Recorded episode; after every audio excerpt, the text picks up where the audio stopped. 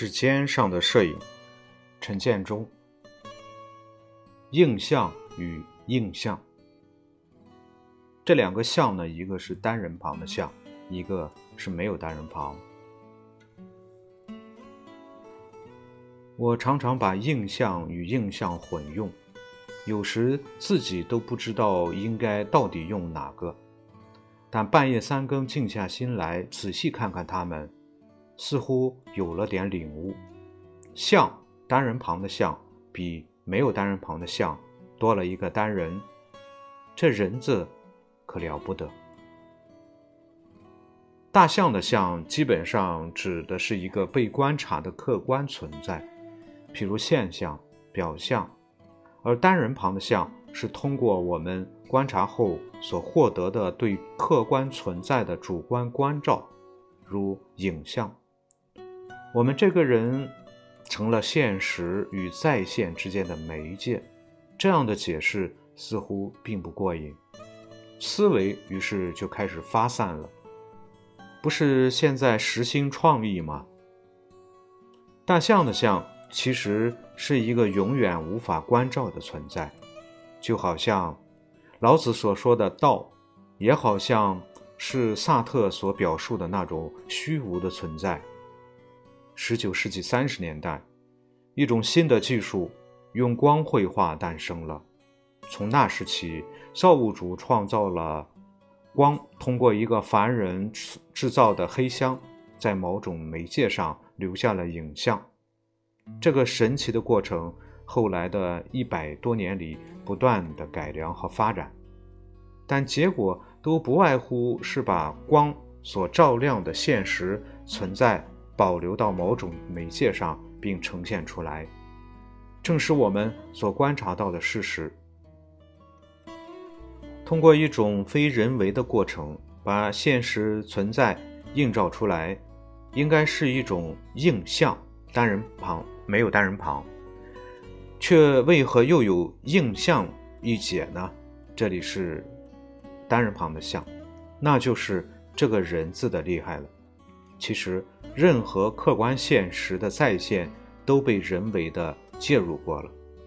人的视觉客观局限，客观上决定了对现实被关照的选取，而人的思维定式又主观上。强化了这个选取的功能。摄影作为一种用光绘画的早期实证主义工具，演化到了今天的个人表现主义形式。于是，摄影就从对现实的印象没有单人旁，进化到了影像有单人旁。犹如摄影当初的发明被很多画家认为它会使绘画消亡，当今的。数码影像也被比作了传统摄影的终作者、终结者。摄影，正如媒体理论大师麦克卢汉所说，本身也是一种信息。当年摄影发明时，西方世界正在随着工业革命的浪潮，把科学实证主义推向一个新的高潮。相对绘画来说，摄影以其机械的关照方式迎合了实证主义的潮流，并在随后的一百多年的时间里不断地强化着它的实证功能。也是这一百多年的实践，使摄影这一媒体随着时代的变迁，不断地传递着不同的信息。从后工业社会到数字时代。摄影不仅在技术上不断的引演进，在表现上也不断的变化。美国著名的摄影理论家约翰·萨考夫斯基在七十年代就提出：摄影是一面镜子，还是一扇窗户？这其实也就是一个摄影是艺术还是纪实的问题。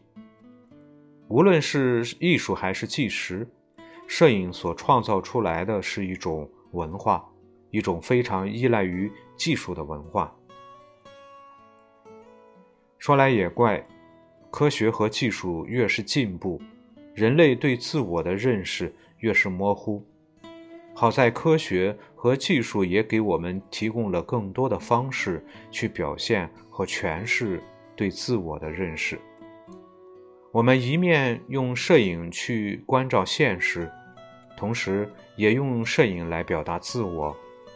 好像房间的前面开了一扇窗子，后面安了一面镜子，一面按我的意念装修过的镜子，通过镜子看到窗外的现实，一个按我所设想呈现的现实。窗外的现实在我的镜子上留下了印象，这里是没有单人旁的像，而我的镜子呈现的是它的。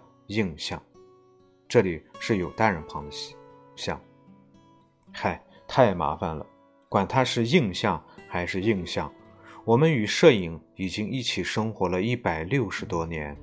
摄影就像我们的语言一样，没有了它，世界还有什么存在的意义？中国的文字很厉害，两个词就可以概括一个庞大的哲学命题。谁说摄影是一图胜千言？中国的文字比摄影更厉害，难怪中国人在墨子后就不再费心去发明摄影了。